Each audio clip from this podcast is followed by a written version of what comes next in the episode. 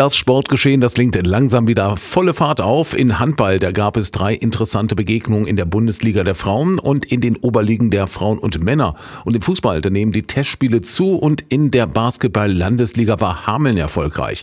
Pablo Blaschke aus der Radioaktiv Sportredaktion. Wie liefen denn die Handballbegegnungen? In der Bundesliga der Frauen gab es eine Gala-Vorstellung der HSG Blomberg-Lippe beim 35 zu 20 Auswärtssieg bei den Wildcats von SV Union Halle Neustadt. Mit einem deutlichen 19 zu 10 Vorsprung ging das Team von Trainer Steffen Birkner nach einer überragenden ersten Halbzeit in die Kabine. Mit den starken Torhüterinnen Melanie Veit und Zoe Ludwig, einer konsequenten Defensive und einem konzentrierten Angriff baute Blomberg die Torausbeute bis zum Endergebnis 35 zu 20 aus. Trainer Steffen Birkner hatte diesmal nichts zu beanstanden und attestierte seinem Team eine überragende Mannschaftsleistung.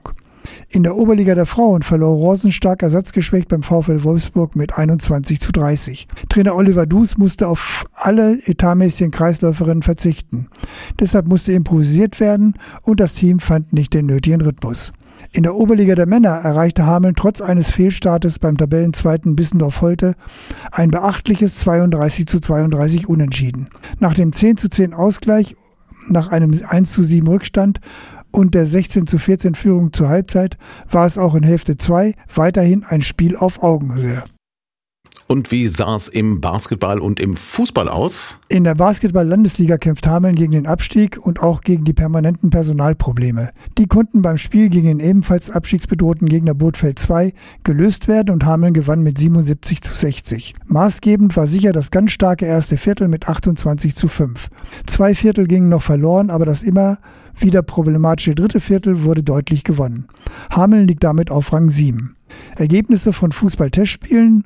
Landesligist Halvesdorf gewann Donnerstag 5 zu 2 beim Bezirksligisten Basinghausen und am Sonntag gegen Kreisliga-Spitzenreiter Preußen-Hameln 6 zu 2. Bad Pyrmont siegte im Bezirksliga-Duell gegen Lemgo mit 2 zu 1 und Kreisligist Assadi Hameln besiegte Bezirksligist Erzen mit 3 zu 0.